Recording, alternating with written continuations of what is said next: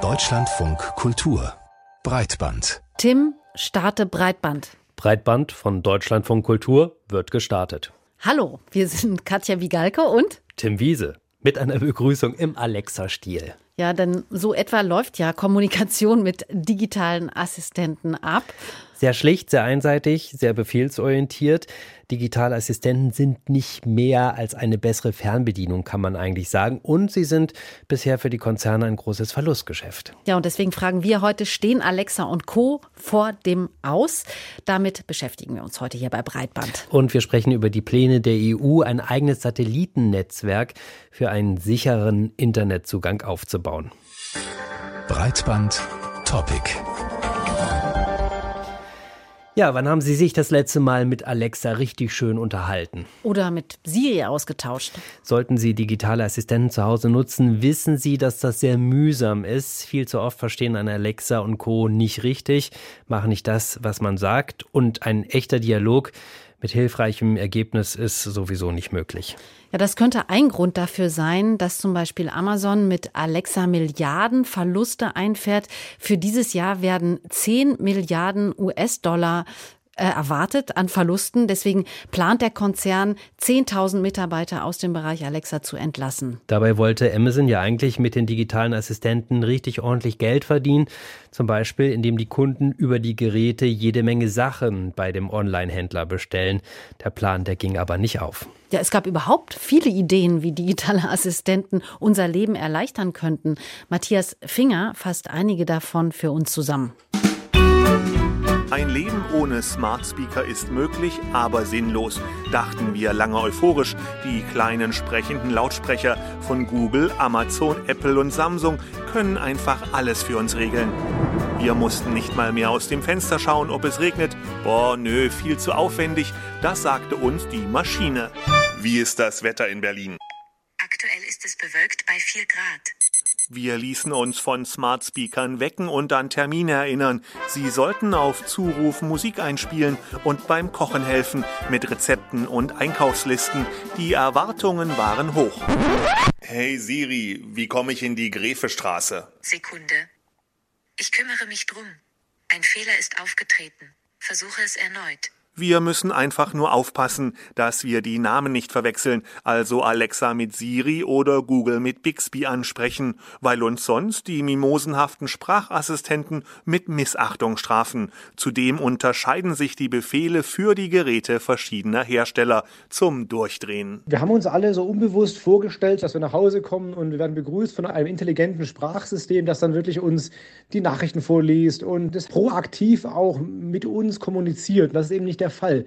Wir müssen ganz simple Befehle geben. Die Wahrheit ist, wir nutzen sie für ganz simple Funktionen, für die es eigentlich auch ein Schalter tun würde. Erklärt Digitalexperte Felix Beilharz. Die Kommunikation war nie ganz einfach. Was möchtest du sagen? Für Alexa beispielsweise gibt es 300 wichtige Befehle, die man erstmal lernen muss. Wir passen uns der Maschine an, nicht umgekehrt. Christoph Strobel ist Fachmann für Smart Home. Wenn andere Personen mit im Raum sind, stört man natürlich mit seinen Sprachbefehlen.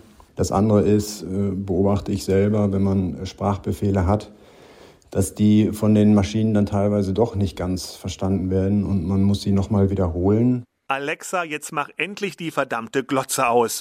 Beim Diktieren von Nachrichten verstehen smarte Assistenten statt manuell gern Manuel und aus man nutzt wird schnell mal Mammuts. Zum einen sind die Geräte einfach nicht so schlau, wie sie sein müssten, damit wir damit wirklich einen Nutzen davon haben. Und die Hürde ist einfach oft auch recht hoch. Ich muss mich dann da einarbeiten erstmal, ich muss eine Skill aktivieren in der App, also es ist lang nicht so nahtlos, reibungslos, wie es eigentlich sein müsste. Die digitalen Assistenten sollen ja eine Armada intelligenter Haushaltsgeräte steuern, als Herzstück eines Smart Homes. Aber die Heizung in meiner Mietwohnung kann ich immer noch nicht verbal adressieren und mein Kühlschrank füllt sich auch nicht von selbst. Von alleine wird er sich nie füllen. Man muss dann schon irgendwo in den Laden gehen und äh, die Sachen kaufen oder eben über, über eine App sich liefern lassen. Die Systeme sind an der Stelle noch nicht ganz so verbunden, wie es sein könnte. Ähm, es gibt Kühlschränke, die tatsächlich den Füllstand äh, wiedergeben. Äh, den müssen sie allerdings pflegen, daran hapert es oft. Uns war so vieles nicht klar. Als beispielsweise Alexa auf den Markt kam, war sie an Weihnachten ausverkauft. Jeder wollte so ein Ding haben und am besten auch für die alternden Eltern. Meine Mutter nutzt das Gerät eigentlich nur zum Radio hören. Ja, das war es dann auch schon.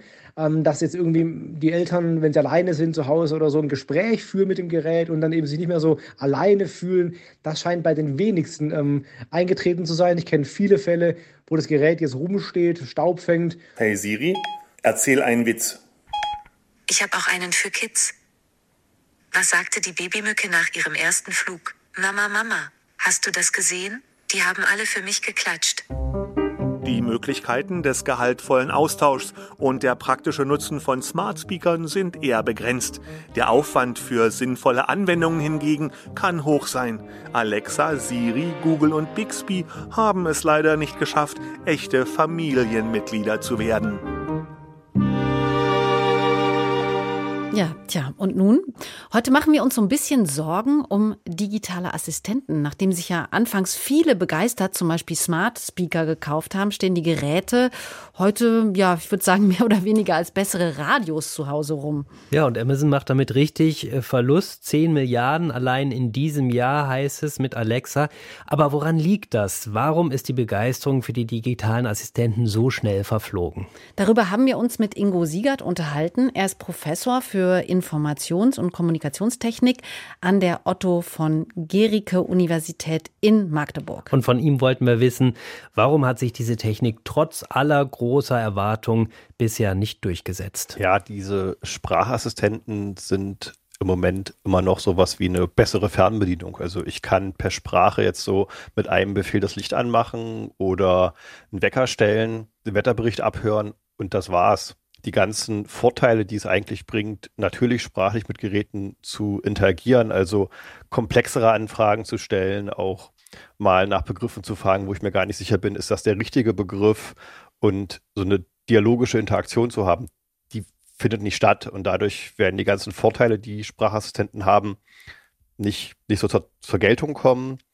Und eine Fernbedienung, da brauche ich nicht mit Sprache zu bedienen. Also das ist halt das, was so ein bisschen in den Köpfen wahrscheinlich der meisten Nutzer das Problem darstellt. Also ist das tatsächlich so, wir Menschen als soziale Wesen, uns könnte man bekommen, wenn mehr echter Dialog simuliert wird? Ja klar, da geht es ja vor allem gar nicht um das Soziale, sondern wahrscheinlich eher um die bessere Steuerung von Geräten. Also ob ich nun zum Lichtschalter hingehe und den drücke oder das Licht per Sprache anstellen kann, das mag zwar bequem sein, wenn ich auf dem Sofa sitze, aber das ist einer von ganz vielen Fällen, wo es vielleicht darum geht. Aber alles andere lässt sich doch viel einfacher mit Bewegung oder mit Aktionen auslösen. Aber wenn ich mir jetzt vorstelle, ich liege im Krankenhaus im Bett und brauche nochmal frischen Tee, dann muss ich die Klingel drücken und dem der Pfleger oder dem, der, der Pflegerin Bescheid sagen, ich brauche nochmal neuen Tee. Dann kommt die erst einmal zu mir, geht wieder weg, kommt dann wieder mit frischem Tee. Das dauert alles ewig. Wenn ich natürlich einen Sprachassistenten hätte, wo ich dann sagen könnte, ich brauche nochmal neuen Tee, dann würde es wahrscheinlich deswegen schneller gehen, weil einfach die Information, was genau ich brauche, schon, schon da ist. Oder wenn ich jetzt ähm, etwas suche, wo ich gar nicht genau weiß, wie der Begriff dafür ist, ich das aber irgendwie beschreiben kann und sagen kann, naja, ich, ich suche die Information, wann ist jetzt im Schauspielhaus in Magdeburg jetzt eine nächste Vorstellung. Ähm, ich weiß, dass das irgendwie auf der Werbung so und so aussah und das und das war da abgebildet, dann lässt sich das per Sprache einfacher ausdrücken. Und da, wenn ich dann nochmal ein paar Nachfragen vom System bekomme, ist das für den Nutzer einfach natürlicher, damit zu interagieren. Da würde ich aber jetzt ganz gerne eine Unterscheidung ziehen wollen, weil dieses Beispiel, was Sie gerade genannt haben aus dem Krankenhaus, äh, da ist dann der Sprachassistent ja auch nichts anderes als eine Fernbedienung. Ich order sozusagen meinen Tee, den ich dann äh, gerne hätte. Bei dem anderen Beispiel, das geht ja schon so mehr in Richtung wir unterhalten uns und versuchen gemeinsam etwas herauszufinden. Würden Sie denn ja. sagen, dieser authentische Austausch, den Sie da ja beschreiben, ist der überhaupt technisch schon möglich heute? Ja, es ist relativ viel in der Richtung schon möglich. Also da geht es ja vor allem darum, die individuellen Bedürfnisse des Nutzers schon zu kennen und die Ambiguitäten, die in der Sprache drin sind, unterscheiden zu können und damit umgehen zu können. Da ist in den letzten Jahren sehr viel in der Forschung auch passiert, dass Systeme in der Lage sind, Sprache gut erkennen zu können und auch unterscheiden zu können, wo jetzt Schwierigkeiten auftreten können. Was dann natürlich noch fehlt, ist, das in den guten Kontext zu setzen und da gute Methoden umzusetzen, zu erkennen, da ist jetzt eine Ambiguität, da muss, da muss ich nochmal nachhaken und das gut umsetzen zu können. Und das erfordert halt nochmal Aufwand, den man, wenn es nur darum geht, einen Assistenten zu haben, der eine Frage gestellt bekommt und darauf antworten kann, das umzusetzen, das reicht halt dafür nicht aus. Aber technisch die Schwierigkeiten in der Sprache zu erkennen, Ambiguitäten aufzulösen, adäquat darauf zu reagieren, das ist alles schon da. Wobei auch da gerade für viel Frust tatsächlich diese Sprachassistenten nach wie vor sorgen. Zumindest erlebe ich das oft in meinem privaten Umfeld. Also wenn man zum Beispiel einen Song sucht und den vielleicht auf Englisch nicht ganz korrekt ausspricht, dann kommt das System dann doch wieder ins Schleudern. Ja klar, das ist natürlich eine große Schwierigkeit, dass die Assistenten ja eigentlich im deutschen Sprachraum darauf erstmal geeicht sind, Deutsch zu erkennen und dann kommt man mit englischen Musiktiteln umher und das ist auch so eine Königsdisziplin, weil natürlich die Assistenten nur das erkennen können, was vorher schon bekannt ist. Musiktitel sind halt relativ neu, die muss man erst in das System reinbekommen. Und gerade diese Schwierigkeiten mit nicht korrekter Aussprache, da wird es dann schwierig. Aber es wäre überhaupt kein Problem, da den Assistenten zu verbessern, indem man, was weiß ich, bestimmte Teile des Titels einfach buchstabieren könnte oder die Melodie pfeifen könnte, das könnte erkannt werden oder was auch immer. Also die, die Möglichkeiten, sowas zu machen, sind da. Warum halt passiert denn das dann nicht? Weil wahrscheinlich der Aufwand sich an der Stelle für die kommerziellen Hersteller sich nicht lohnt, das zu unterstützen, weil die ja eher daran interessiert sind, das zu nutzen, um vielleicht was zu verkaufen oder um ihr ihr Ökosystem weiter verbreiten zu können. Und ähm, da geht es halt am Ende wahrscheinlich immer darum, möglichst Marktmargen zu haben. Und da ist halt noch mehr Aufwand drin, die man reinstecken müsste.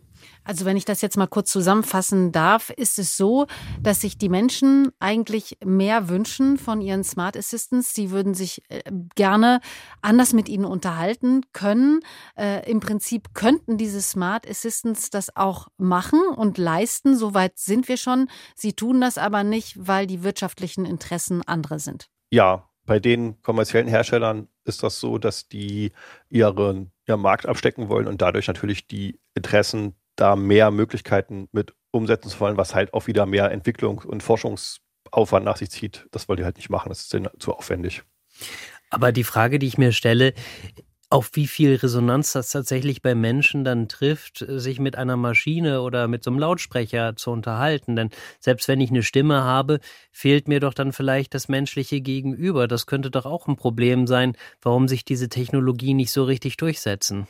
Ich glaube, was so ein bisschen fehlt, ist so wirklich so ein Killer-Feature. Also als das iPhone auf den Markt kam, da gab es auch schon Handys vorher. Und da war der Trend, Handys werden immer kleiner und die lassen sich gut bedienen und auf einmal kommt Apple auf den Markt und bringt ein iPhone raus, was keine Tastatur hat, was nur einen riesigen Bildschirm hat. Und auf einmal haben die Nutzer alle gemerkt, das lässt sich ja viel einfacher bedienen. Ich kann jetzt mit Gesten, die ich aus anderen Kontexten schon kenne, also nach links und nach rechts zwischen und was mit Groß- und Kleinziehen mit Fingern.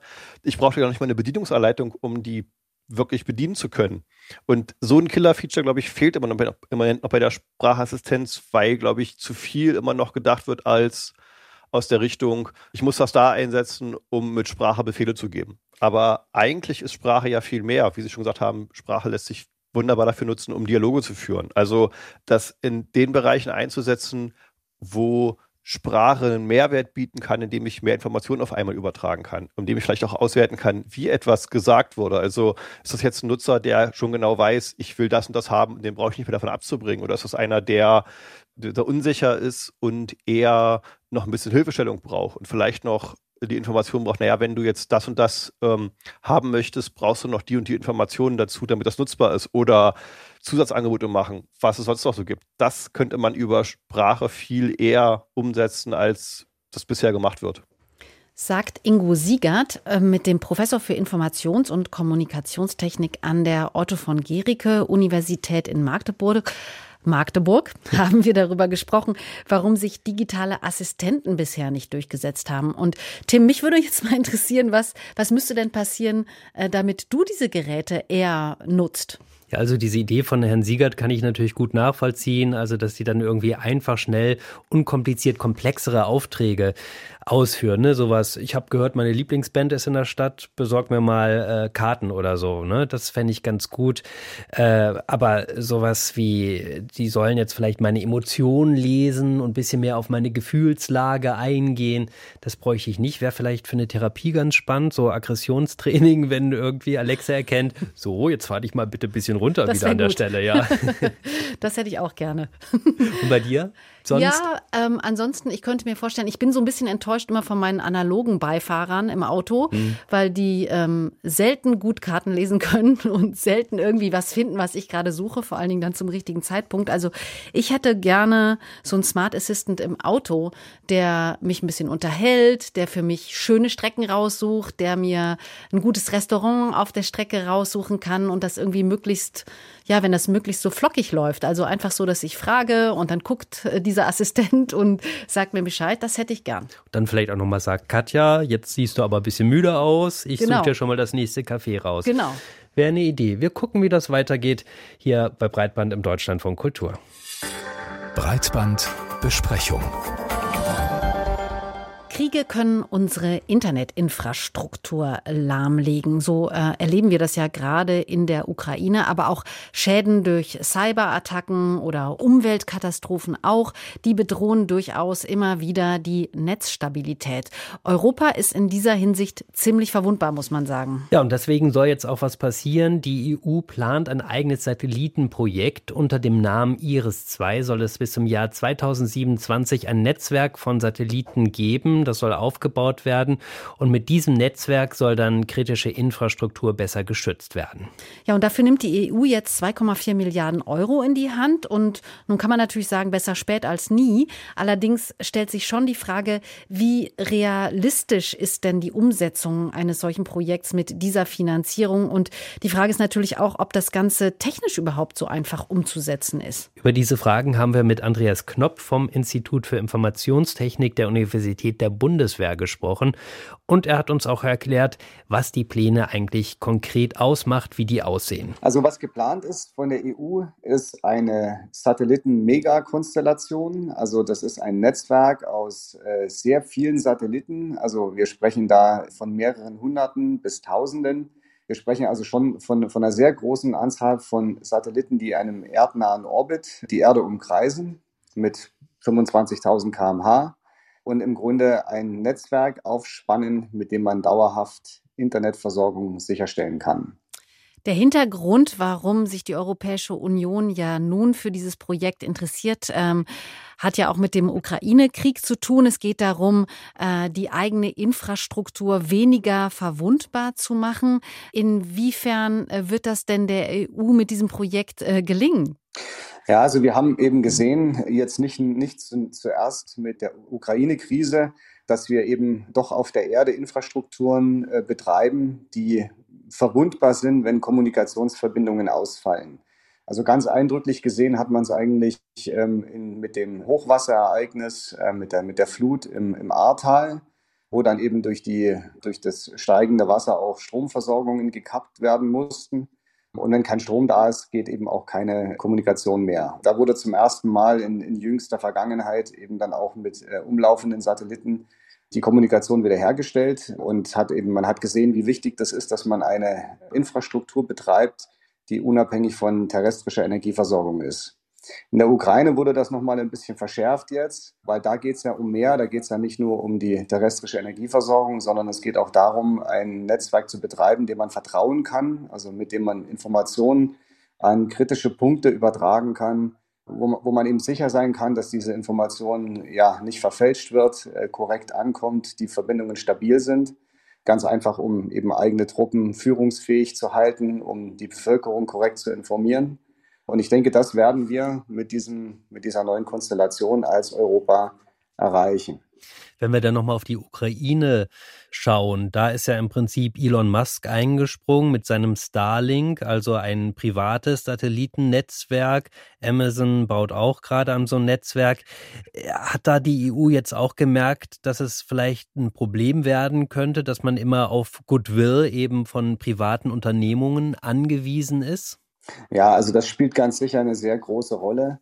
Es ist immer dann schwierig, wenn eben kritische Infrastrukturen, dazu gehört auch Kommunikation von Einzelpersonen betrieben bzw. abhängig sind und eben damit auch in gewisser Weise einer parlamentarischen Kontrolle entzogen werden. Besonders schwierig wird es, wenn Sie diese Infrastrukturen auch verwenden, um in letzter Konsequenz auch Waffen zu betreiben. also auch moderne Waffensysteme benötigen Kommunikationsverbindungen. Und gerade da ist es eben wichtig, dass man solche, solche Einrichtungen unter parlamentarische Kontrolle stellen kann, was einfach nicht der Fall ist, wenn sie von einem System abhängen, was eben einem privaten Dritten und jetzt hier in dem Fall natürlich einer sehr prominenten ähm, Einzelperson gehört. Das ist ja offensichtlich nicht ein ganz so einfaches Unterfangen, sonst hätte man das ja schon gemacht, auch aus den gerade genannten Gründen, die das ja nahelegen. Wo würden Sie denn sagen, liegen die größten technischen Herausforderungen bei der Umsetzung eines solchen Projekts? Na, die technischen Herausforderungen sind schon sehr vielfältig. Also Zunächst mal sind natürlich die ganz offensichtlichen Herausforderungen, das System technisch zu designen, das System zu bauen, das System in den Orbit zu verbringen, idealerweise auch mit eigenen Startmöglichkeiten. Darüber hinaus, und das wird oft vergessen, gehört auch eine sehr ja, herausfordernde Bodeninfrastruktur dazu ganz besonders an den Stellen, wo es um behördliche äh, Services geht. Also dazu zähle ich auch militärische Verbindungen, aber eben auch andere behördliche Verbindungen, Polizei, Katastrophenschutz und so weiter. Da brauchen Sie eben eine sehr sichere Bodeninfrastruktur, die auch äh, zu großen Teilen neu geschaffen werden muss.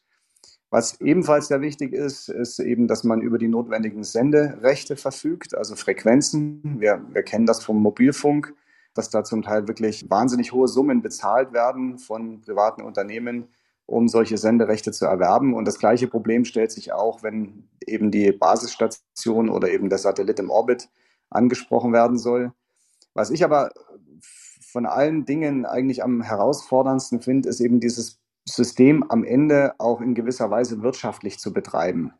Denn das Ziel ist ja nicht, dass die EU allein jetzt für die komplette Lebensdauer des Systems äh, die Kosten trägt, sondern hier möchte man ja einen äh, Public-Private Partnership-Ansatz umsetzen, bei dem eben auch eine große Anzahl kommerzieller Dienste umgesetzt wird. Also wir sprechen da von der nächsten Generation Mobilfunk 6G, was ganz sicher nicht ohne eine Weltraumkomponente umgesetzt werden wird. Aber wir sprechen auch von autonomen Fahren, von E-Health, von In-Flight Entertainment, also viele Services, mit denen man schlussendlich eben auch Geld verdienen will und Geld verdienen muss, damit das System funktioniert. Sie haben ja zum Beispiel gerade auch das autonome Fahren angesprochen. Das ist doch so ein Bereich, wo man tatsächlich dann äh, Nutzen im, gerade im privaten Sektor wahrscheinlich dann erzielen könnte. Ja, genau, sehr richtig. Also die Automobilhersteller gehören sicherlich zu den attraktivsten Kunden auch für so eine ähm, europäische äh, Satellitenkonstellation, ähm, weil eben Konnektivität in Fahrzeugen eine immer größere Rolle spielt. Und wir wissen auch aus eigenen Projekten, dass da sehr großes Interesse herrscht. Und für mich ist das ein, ein Schlüssel für den Erfolg auch dieser Konstellationen, dass man solche Kunden auch gewinnen und binden kann. Aber wenn Sie sagen, damit werden natürlich die Technologien der Zukunft dann auch unterstützt, dann ist das natürlich doch auch äh, für den privaten Sektor super interessant, sich da zu engagieren. Ja, das ist definitiv so, aber wir sehen eben, also um einfach mal bei dem Beispiel 5G oder 6G zu bleiben, bei 5G ist heute schon für, die, für viele Endnutzer nicht gut erkennbar, wo die Vorteile liegen gegenüber 4G. Ne? Wir haben kürzere Latenz, wir haben höhere Datenraten, aber am Ende des Tages, ja, wenn Sie mit Mobilfunkbetreibern sprechen, dann werden Sie hören, dass das auch nicht leicht zu vermarkten ist, das Ganze. Und wenn wir jetzt Richtung 6G denken und wir sehen, dass wir eben da jetzt eine Weltraumkomponente dazu bringen werden, dann hat das Ganze natürlich das Ziel, auf der einen Seite mehr Nutzer zu gewinnen, Das heißt also, so eine Satellitenkonstellation muss dann eben auch Nutzer finden außerhalb Europas. Die, die EU-Kommission hat aus dem Grund auch verschiedene Interessengebiete definiert, unter anderem eben auch ähm, Afrika oder eben auch die arktische Region. Nur was eben interessant wird, ist, wie man eben bei diesen Nutzern außerhalb Europas tatsächlich auch äh, ja, gute Business Cases platzieren kann, also wirklich auch Geld verdienen kann. Wie sieht das denn insgesamt aus für dieses Projekt? Ähm, steht denn da, wenn Sie das so beschreiben, wie Sie das beschreiben, äh, ist das ja sehr kostspielig, das Ganze. Steht denn da jetzt schon die Finanzierung? Ja, also die Kosten, die wurden mehrfach abgeschätzt. Die üblichste Zahl liegt in der Größenordnung von, von 6 Milliarden Euro. Es gibt auch größere Zahlen. Wahrscheinlich wird das Ganze sicherlich am Ende noch ein bisschen teurer werden. Die Finanzierung ist ja so aufgebaut, äh, nach meinem Kenntnisstand, dass eben etwa ein Drittel von der EU-Kommission übernommen werden soll. Ein Drittel sollen die äh, Mitgliedstaaten beitragen und es soll aber eben ein weiteres Drittel dann auch von der Industrie kommen. Und ähm, hier kann ich nicht mit der letzten Information dienen, aber ich denke gerade, was eben die Finanzierungsbeiträge der privaten Dritten angeht, ist da sicher noch ein bisschen was zu tun. So Andreas Knopf vom Institut für Informationstechnik der Universität der Bundeswehr. Mehr als 10 Milliarden Dollar hat Facebook bzw. Meta inzwischen in die Entwicklung des Metaverse investiert. Und wenn es nach Mark Zuckerberg geht, dann werden wir bald ganz, ganz viel Zeit in diesen virtuellen Welten verbringen. Soll ja auch so schön sein, ne? Freunde treffen, Sport treiben, Filme schauen und natürlich auch arbeiten. Und in dieser Werbung, wenn man das da alles sieht fürs Metaverse, da ist das einfach total harmonisch und wie eigentlich die bessere Welt. Auf jeden Fall. Aber wir wissen natürlich aus Erfahrung, dass da immer ein Haken dran ist, weil überall, wo Menschen ja zusammenkommen, passieren irgendwann immer auch Dinge, die nicht so erwünscht sind oder auch illegal sind. Deshalb beschäftigt das Metaverse inzwischen auch Europol. Martin Hahn hat die Polizeibehörde der EU in Den Haag für uns besucht. Wir sind jetzt im Innovation Room, also im Innovationsraum bei Europol in Den Haag. Jan Obgen-Ort, Sprecher der Polizeibehörde Europol, führt in einen Raum voll mit bunten Designersesseln und riesigen Bildschirmen. Das ist ein Raum, der gehört zum Innovation Lab, also zum Innovationslaboratorium bei uns. Das ist eine Unit, die sich speziell mit Fragestellungen und Themen auseinandersetzt, die die Zukunft von Polizeiarbeit betrifft. Also neue Technologien wie künstliche Intelligenz, wie 3D-Drucken, wie Quantencomputer. Zuletzt hat sich Europols Innovation Lab mit einem Thema beschäftigt, das Facebook-Chef Mark Zuckerberg im Herbst 2021 zum nächsten großen Ding erklärte, dem Metaverse. Stell dir vor, du setzt deine Brille oder dein Headset auf und schon befindest du dich in deinem privaten Bereich. Es ist ein Teil deines physischen Zuhauses, virtuell nachgebaut. Da gibt es Dinge, die nur virtuell möglich sind. Allerdings benutzt bis heute kaum jemand die virtuellen Welten des Metaverse. Ist es also nicht etwas früh für Europol, dem Thema Aufmerksamkeit zu schenken? Und zu früh gibt's nicht. Es sei eine Aufgabe Europols, Trends rechtzeitig zu erkennen und EU-Mitgliedstaaten zu informieren, denen es auf diesem Gebiet an Experten fehlt. Und zum Zweiten gilt es natürlich auch Lehren aus der Vergangenheit zu ziehen. Und ähm, das, das, Internet wurde lange von, von der Polizei nicht so richtig äh, ja, ernst genommen. Und wenn man einmal halt ins Hintertreffen kommt und versucht, die Dinge gerade zu rücken, die man vielleicht vor fünf, sechs Jahren hätte schon mal machen müssen, dann wird es natürlich schwierig. Insofern ist es gut, so früh wie möglich in solche Themen reinzuschauen. Dass Menschen sich auch im Metaverse Sicherheit und Privatsphäre wünschen, das ahnte auch Mark Zuckerberg schon, als er das Projekt vorstellte. Privacy and safety need to be built into the metaverse from day one. Privatsphäre und Sicherheit müssen vom ersten Tag an in das Metaversum integriert werden.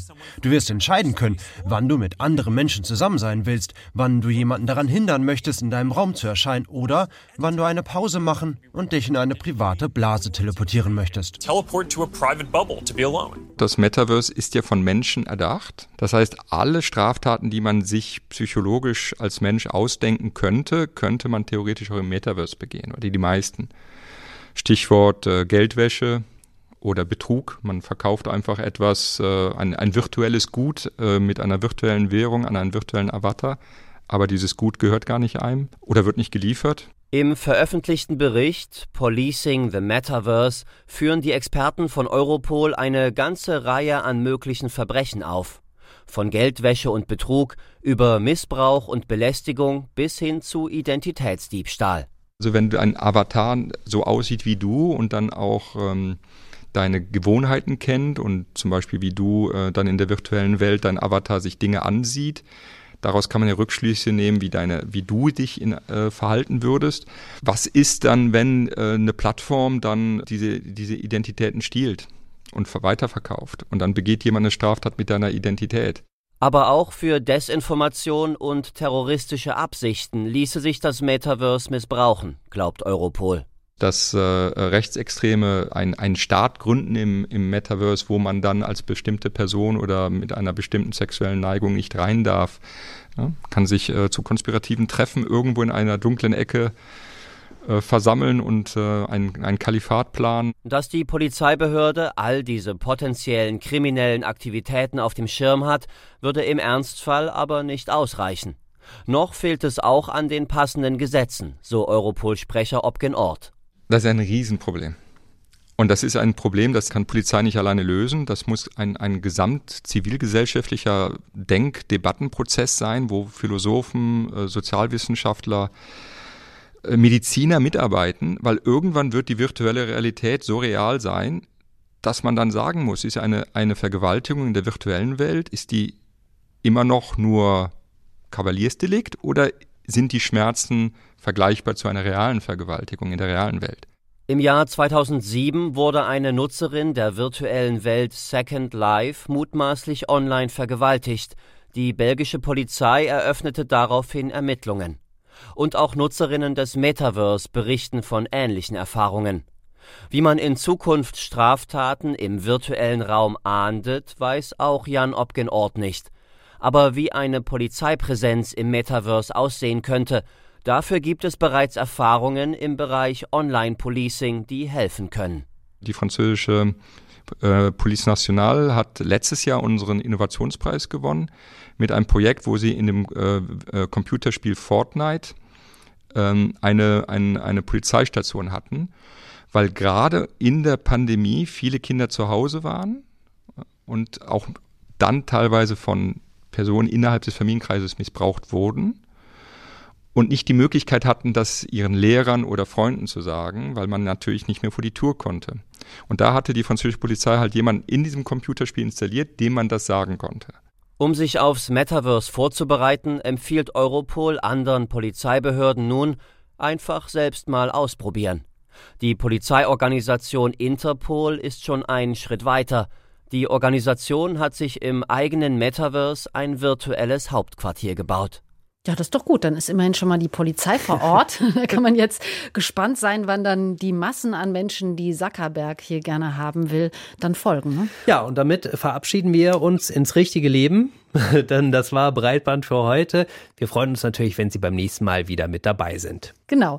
Und wir sind Katja Bigalke und Tim Wiese. Bis zum nächsten Mal. Tschüss. Tschüss.